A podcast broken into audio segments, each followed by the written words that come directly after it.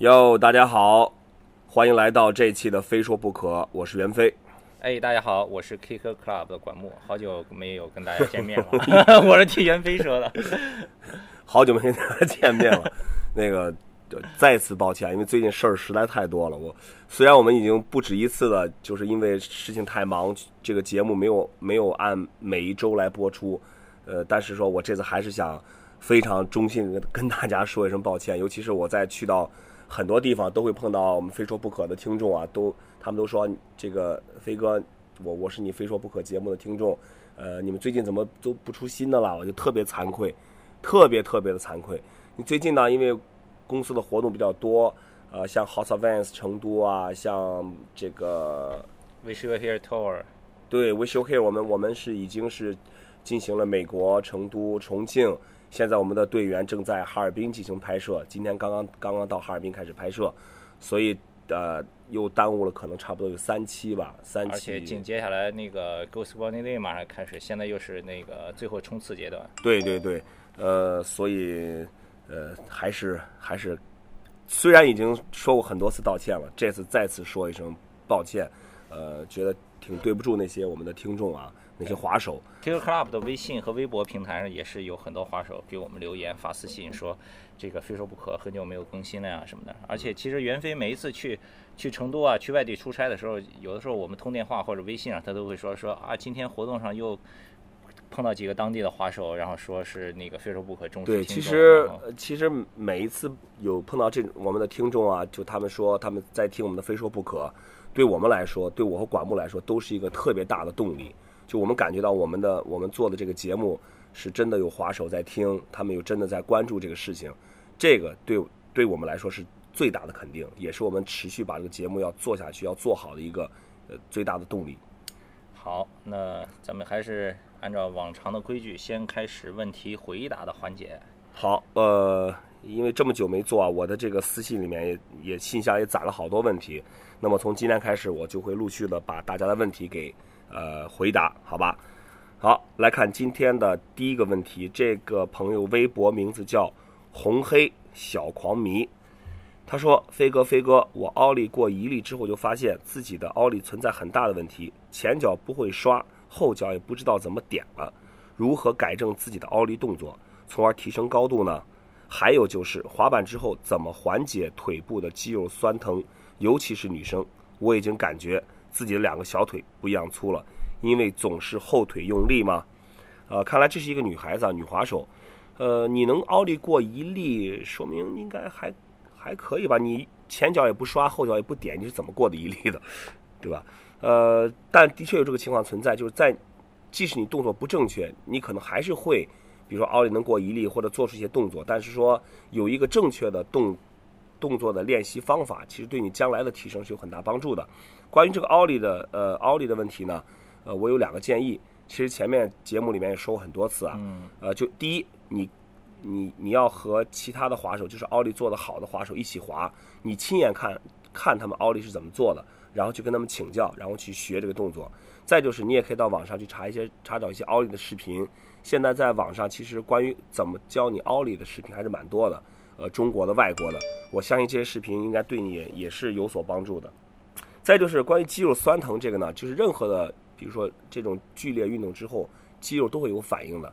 呃，我看到国外的一些职业滑手，他们是在一天的高强度的滑板之后，会会把那个泡在浴缸里，倒上很多冰块儿，呃，用用用可能这种冷水浸泡的方式来来缓解疲劳。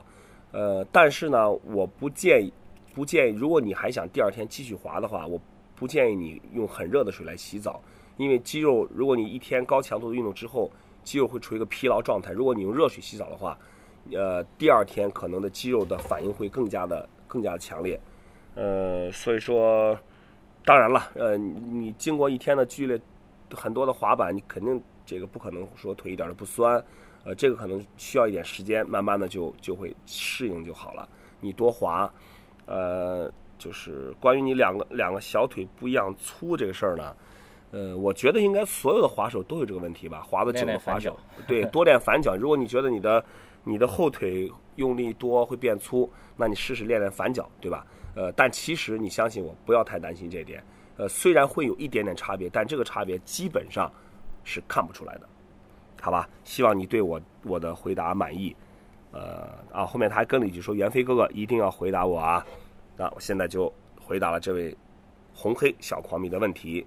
好，来看下一个朋友，他的微博名字叫 zzz 张凯，他说：“袁大大有这个这这个称号别乱用啊，这这这是专属称号，这个别乱用。求科普版面知识，多大脚可以选择多大的版面？希望节目里可以讲解讲解滑板知识。”讲讲滑板发展什么的，最后祝节目越办越好。好，谢谢这位 zzz 张凯这位朋友对我们节目的祝福。呃，关于滑板的知识呢，其实我觉得可以这样，因为滑板它所覆盖的这个领域非常非常广，而且历史也已经很长。如果呢，呃，听众朋友滑手们有什么关于滑板方面的呃这个科普的问题，如果你想知道，你就发私信给我或者给 Kicker Club。呃，都可以，我们会，呃，收到这种问题之后，我们就会把功课做好，然后在每期节目里面去回答大家。呃，关于你的问题呢，呃，他你说多大脚可以选择多大的版面，好像来说，我觉得脚的大小跟版面的宽窄问题不大，对，就是好像这个版面的宽窄应该更根据你个人的做动作的需求和习惯来选择。当然了，如果按照比例来说，肯定是。脚大的滑手应该选择相对来说就是宽一点的版面，对吧？如果你脚太小，比如说你三九的脚，你光来一个八点五的，也不一定。我看到很多国外的职业滑手，就是这个问题，我一看到第一脑海里浮现出的第一个滑手，你知道是谁？嗯，李志兴。哦，对，那个李志兴好像脚是也就挺小的吧，三九四零这种，但他的板好像是八点三，是吧？所以可能更多的是来自于你对一个板的这种习惯和脚感。呃，似乎跟脚的尺寸问呃关系不是特别大，好吧？呃，所以说不不用太在意这个。好，感谢这位朋友的问题。我们来看下一个，这位朋友名字叫 P Y C 闯闯，他说：“飞哥，我是来自山东菏泽的一名滑手，今年十五岁，板龄已经两年多了。啊，我十五，我十六岁才开始滑板，人家现在小孩十五岁都两年多板龄了啊。奥利能轻松过三立，ski 也是这里的 number one。”我就是想问一下，现在赞助好找吗？怎么个流程？还有我正脚大乱一直不会出，求教一下关键呗。呃，十五岁，两年多，奥就能过三里啊。然后我觉得现在的滑手可能是因为整体环境的改变，真的是进步很快啊。我记得很清楚，我我是九二年开始滑板，我到九四年第一次参加比赛的时候，我还一个翻都不会做，真的一个翻都不会做。那个时候这个资源真是太匮乏了。呃，然后你说这个关于赞助好找吗？怎么个流程？啊，其实我想我想说一句话，就是任何的赞助其实并不是你去找的，而是真的你你你滑的特别好，然后赞助来找你，赞助来找你。对的，呃，其实我我现在在 Vans 做这个就是做 Action Sport 这一块，其实很有一个工作就是就是发掘这个新的滑手啊。其实我从我的角度来讲一下这个问题，很多滑手都会说，哎。飞哥能赞助我吗？怎么怎么样？我觉得滑的还不错，但是呢，呃，我的观点就是，是金的总会发光的。如果你真的是一个滑的特别好的滑手，而且，呃，又有影响力，呃，又很积极的去去推广自己在在这个网络平台上，因为现在其实，呃，任何一个品牌的公司对于一个一个赞助滑手的影响力，包括在这个现实生活当中，包括在网络上，都是比较看重的。呃，所以说，如果你想得到赞助，其实很简单，就是多宣传自己，努力练滑板。我觉得，如果你做到这两点的话，肯定会有公司会发现你的。嗯。呃，正脚大乱一直不会，其实我这个动作也是最近刚刚才恢复。呃，大乱这动作我自己做的不是特别好，也就是算能站能成而已。呃，如果呃这个你大乱不会呢，就是一个是。呃，就跟刚才我说那个奥利那个一个一个方式一样，你身边如果有会大乱的朋友，你们一起滑，你就跟他学；如果没有，你就去网上找一下视频，或者说呢，我很建议现在年轻滑手呢多出去走一走，就多到一些一些别的城市跟别的滑手交流，肯定有比你滑的好的。我记得我我小时候滑板的时候，我特别只要一有点钱，一有时间，我就会拿着滑板背着包。到处去不同的城市去去找滑板呃滑板的朋友去滑板。通过这个呢，第一对你动作提高、技术提高会很有帮助。同时呢，你可以交到很多朋友。我觉得，我觉得现在的这个年轻人、年轻的滑手，我特别特别希望你们可以拿上你的滑板去走出去。你能去到什么地方就去到什么地方，去任何你想去、你能去的地方，去开阔自己的眼界，去提高自己的滑板，去交新的滑板的朋友。来看这位朋友的问题，他的微博的名字叫 The Diamond Life，钻石人生。这个名字挺大气啊。他说：“袁飞大哥，我想问的问题是，滑板到底能不能在生活中占主要地位、主要位置？以前我特傻逼的认为，不要朋友，也不要女朋友，有滑板就够了。万万使不得呀！我觉得这个太偏激了，太偏激了。实际上呢，是找不到，安慰自己罢了。毕竟每个人以后都不可能从事滑板相关的工作，这个也未必吧，对吧？所以我觉得该工作还是工作，该学习还是学习，生活就是生活。你们的节目还真是挺逗的。其实我真的特别希望我们的节目能变成那种特别好玩的节目啊。如果你觉得我们节目挺逗的，说明我们还我们的努力还起到一定的作用。呃，我我我来从头来来回答你的问题。首先，我认为滑板是绝对可以在生活中占到主要位置的。占到主要位置呢，它不意味着你把一天所有的时间都拿来滑板，这只是一方面。你用更多时间去滑板，这肯定是是一个好事情。但是，可能随着年龄增长，随随着这个生活压力的变大，呃，有可能你嗯，可能不一定会花太多的时间去在去滑滑板上面。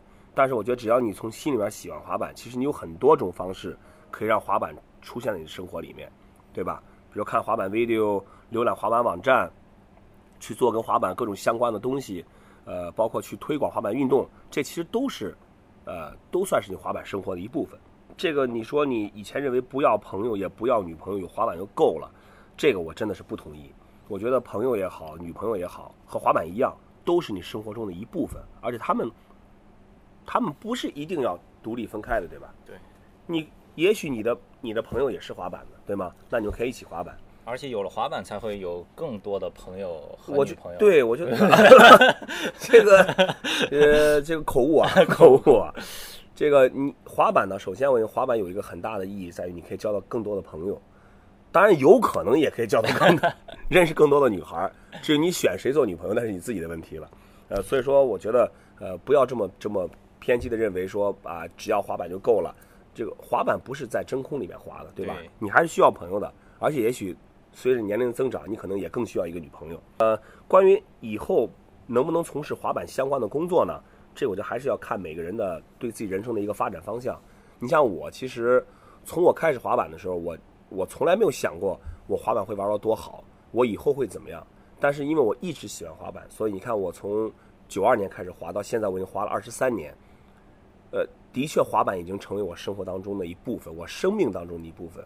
而且我现在也确实在从事和滑板有关的工作，所以我觉得你为一个事情付出多少，你在这个事情上投入多少，其实是会影响到你以后的这个你的人生的一个道路。因为也有很多人，就包括国外一些很多滑得特别好的滑手、半职业滑手，他们其实也是有自己其他的工作的。对呃，这个反而可以更加丰富你的这个生活，对吧？而不仅仅是滑板一样东西。对，好，所以也希望 The Diamond Life 真的像你的名字一样，你的生活像钻石一样，发出璀璨的光芒，好吧？好，来看这位朋友的问题，他的微博名字叫宋大，非常好记啊，这名字宋大。他说：“袁老师您好，我是一名江西的板仔，板龄至今一年半了，马上六月份就要离开大学校园去工作。因为我读的专科，初中毕业就读中专，然后因为酒后一时情绪，单招读了大专。初入社会，断断续续也有段时间。对于工作，我一直就认为自己就该这样，总听别人说做自己喜欢的事。我也想过，却发现自己并没有。直到今天，我才恍然醒悟过来，好像喜欢的事一直就在我脚下。我想滑板。自从接触滑板之后，慢慢的生活有了很大改变。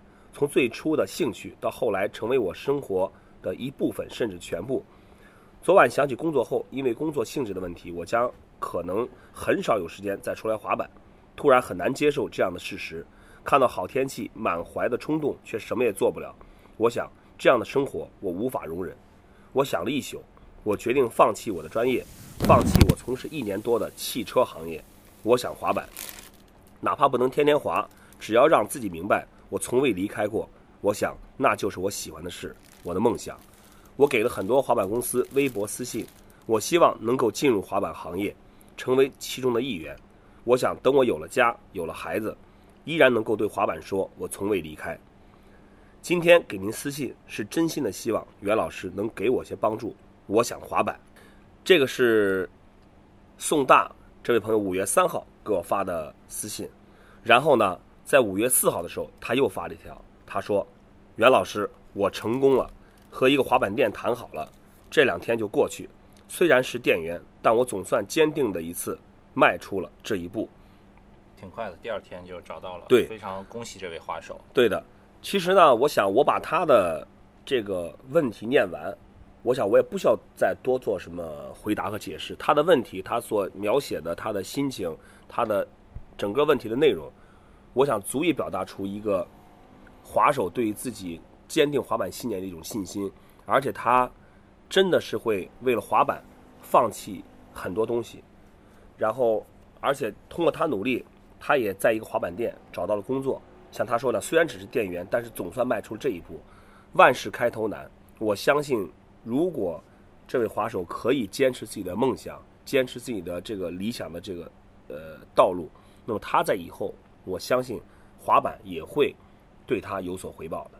对我，我还想跟这位滑手说一句，就是你这个开头已经是这个通过自己的这个信心下了很大的决心，然后迈出了第一步。接下来要做的呢，其实还是不断的充实自己。我觉得你在这个滑板的行业里面，比如说你在做店员的同时，是否是像这个拍摄方面继续学习呢？还是这个活动组织策划方面呢？还是什么呢？继续的丰富自己，然后所以之后呢，你将来的路才会越走越宽。对，而且你看他他的板龄才一年半，就我不知道你多大多大岁数啊，但我觉得一年半的板龄，其实你滑板的以后的空时间还有提高的空间都是很都是有很大的一个一个一个余地，对可以去提高自己，对吧？换句话说，即使可能你最终不可能成为职业滑手，但是其实，在滑板的这个这个行业里面，有很多的工作需要人去做，对你也会有很多选择。呃，我真的是 看完这个之后呢，我觉得挺感动的，仿佛看到了我我刚开始滑板的时候那种那种感觉，就是没有想那么多，就是勇往直前的去做想做的事情。感谢这位朋友可以把他的这种这种呃想法这么详细的来呃发到我们的这个私信里面，非常感谢你，宋大，也希望你将来在你的滑板的道路上越走越好。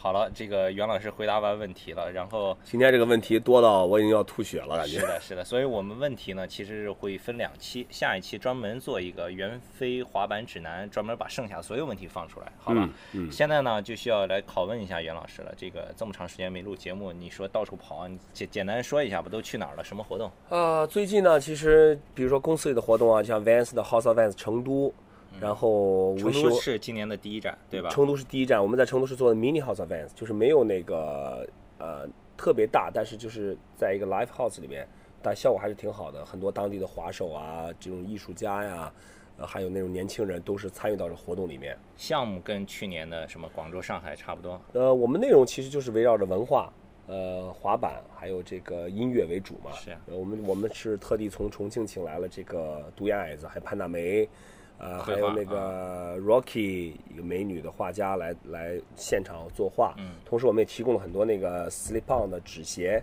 让很多这个喜欢绘画的年轻人去在这个上面进行创作。参与。同时，我们也要也请了很多乐队啊，进我们之前做了一个那个 band battle，就是乐队的一个评选。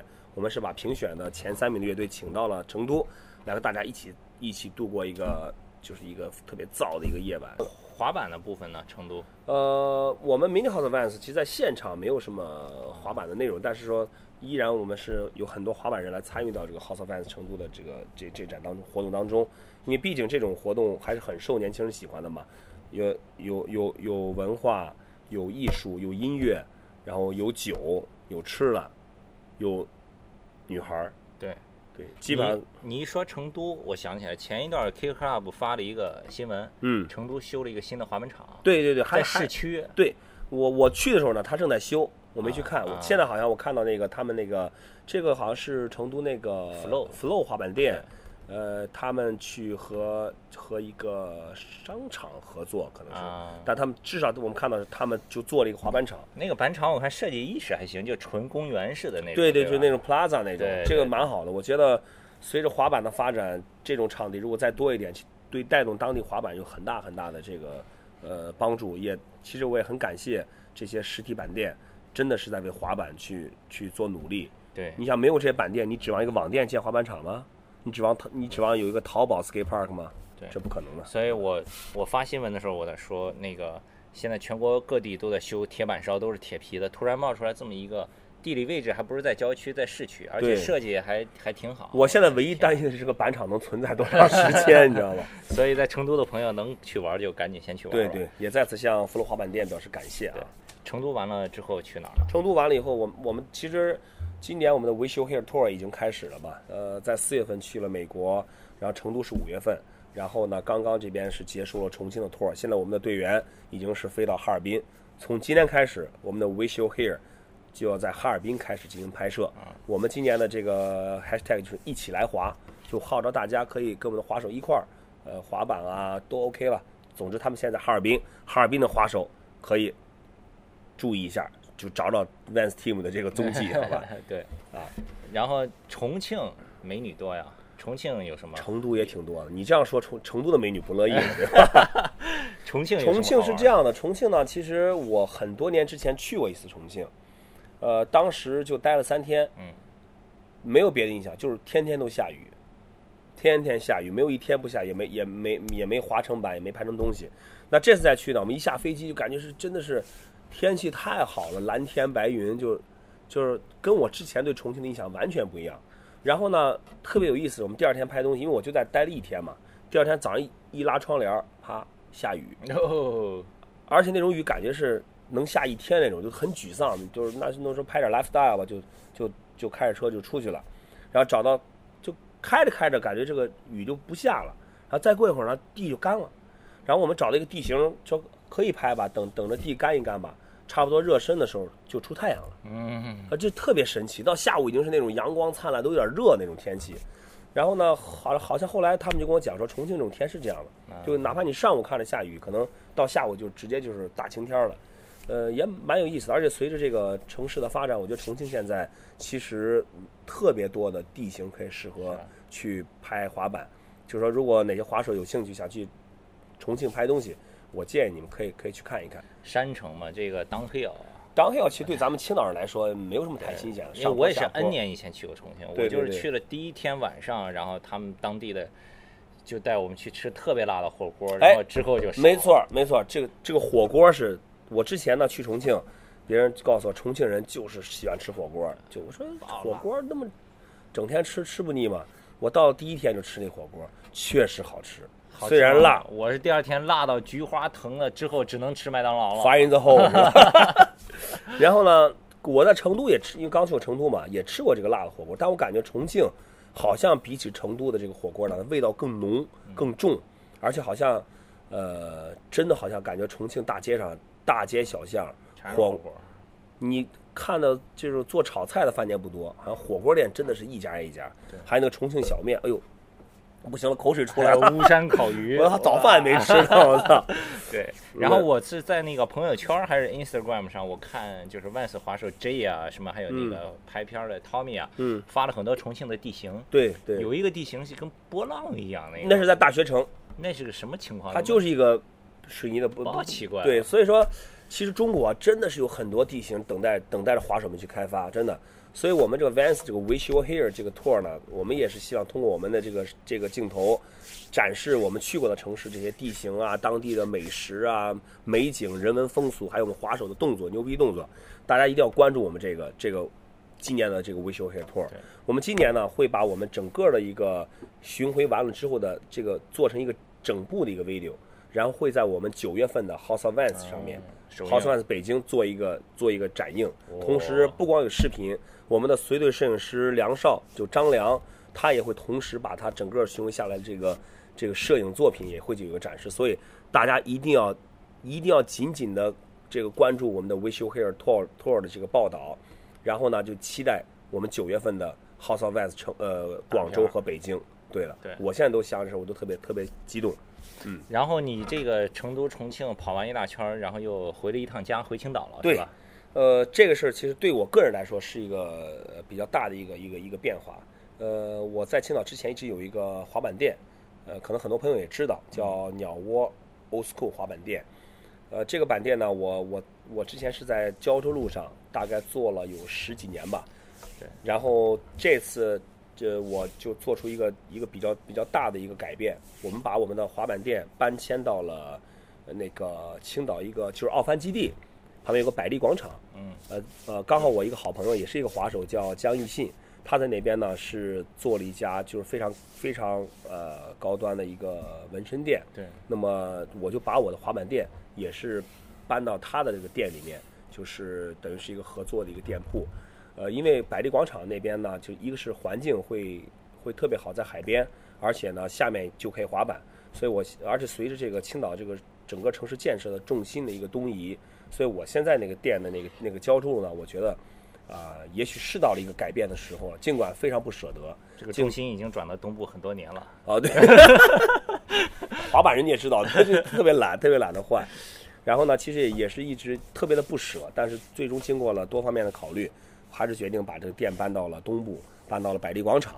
那么青岛的滑手们，呃，如果你想去我店的话，我的店就在百丽广场西区三楼，非常好找。呃，就是就在那个鼎泰丰包子和汉堡王之间有有电梯啊，上去以后三楼的九宫格火锅对面就是我的，还有我的我的滑板店在那儿，还有那个易信 Tattoo 也是青岛市，我认为啊是青岛市最专业最好的纹身店。那么对大家不管想纹身还是想买滑板，都可以去那边看一下对。然后那边呢买了滑板之后，下楼就可以在海边滑板。这个这这么好的滑板环境也是非常难得的。哎，你说到这个纹身店，江一信其实也是青岛滑板人了，对吧？嗯其实，在青岛圈子里头来说，纹身应该他也是做的最好的。他的纹身呢，真的是他是一个，因为他以前是学画画的嘛，嗯，然后他纹身呢也是从一开始慢慢学，但我我因为我从他开始学纹身，我就我就跟他就也是没事儿聊纹身的东西，他是自己是特别热爱这个这个这个行业的，就是包括去济南去学啊，去就去呃到处去参加纹身的活动，就是如果你一个人不热爱纹身的话，你是你你可能如果只是把纹身当成一个工作，那你不可能有这么高的热情。那江信他这个这个易信塔兔这个新店呢，就百丽广场这个这个店呢，也是倾注了他呃那么多年来纹身以来的所有的心血，然后打造了这么一个一个店铺，为的就是给青岛的这个年轻人纹身的爱好者，不但是提供一个纹身的场所，也更多是提供一个交流体验的一个这么一个地方。对，呃，而且呢，这个环境非常不错，你外面就是可以一个平台，就可以坐着聊聊天儿，chill 一下，看看海，大家交流一下这个对纹身的这种这种这种心得。而且呢，他现在也有公众号了，就是易信刺青。那么，希望有对纹身感兴趣的朋友呢，不管是青岛的还是外地的，有时间都可以去他店里去看一看。他们也会定期的搞一些活动，比如说邀请一些比较知名的纹身师来来到店里驻店，呃，来进行一个纹身的交流。对你你你身上有几个纹身？我身上一共是俩纹身，都是江信纹。从他一开始学纹身，帮我纹了一个，到后来，呃，开店了，帮我纹了一个，到后来技术已经很纯熟，帮我纹了一个。所以我我现在我就你觉得你，第一个纹身是纹的什么？是是是什么时候？怎么什么故事在里面？哎呦，这个纹身还真是挺挺挺多年以前的。他刚开始学的时候，就跑到他他家里去说，哎，给纹一个吧。当时我和我几个朋友就纹了一个是大半夜跑去的是吧？啊，不是下午下午啊去的，这个这个就纹了一个 GBZ Team，这个 GBZ 呢是青岛这个有对于这个就是特别喜欢喝酒的人一个称号，叫什么？你肯定知道是酒标子。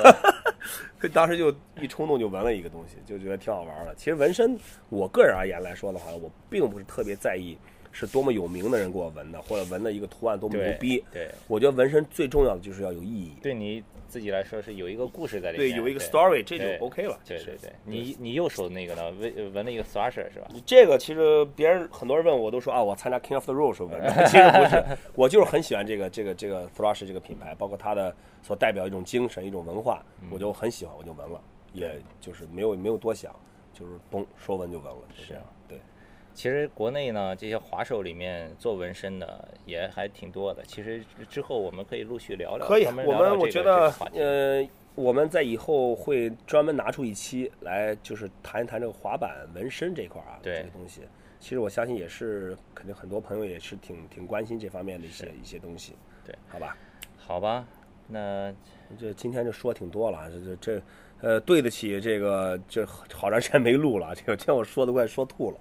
呃，没关系，反正就是还是希望大家可以一直关注，并且收听我们的《非说不可》这个这个这档节目。对，大家啊可以去，我们现在在很多平台都有，在荔枝 FM 可以下载这个嗯 app，、嗯然后在喜马拉雅，嗯然后在苹果手机自带的那个 Podcast，对然后都可以搜到，在网易云音乐也可以搜到我们的这个节目。对，以后或者说大家也可以关注我和管木的微博，我的微博是袁飞累累滑板，管木的微博是。就可以直接关注 Kicker Club，K I C K E R。我们以后呢会会一定把每一期都是放到更多的平台上，便于大家的收听。对，好吧，今天就到这儿吧，已经说了很多了。呃，再次感谢大家对《非说不可》这栏目的支持，谢谢。我是袁飞，非说不可，咱们下期再见。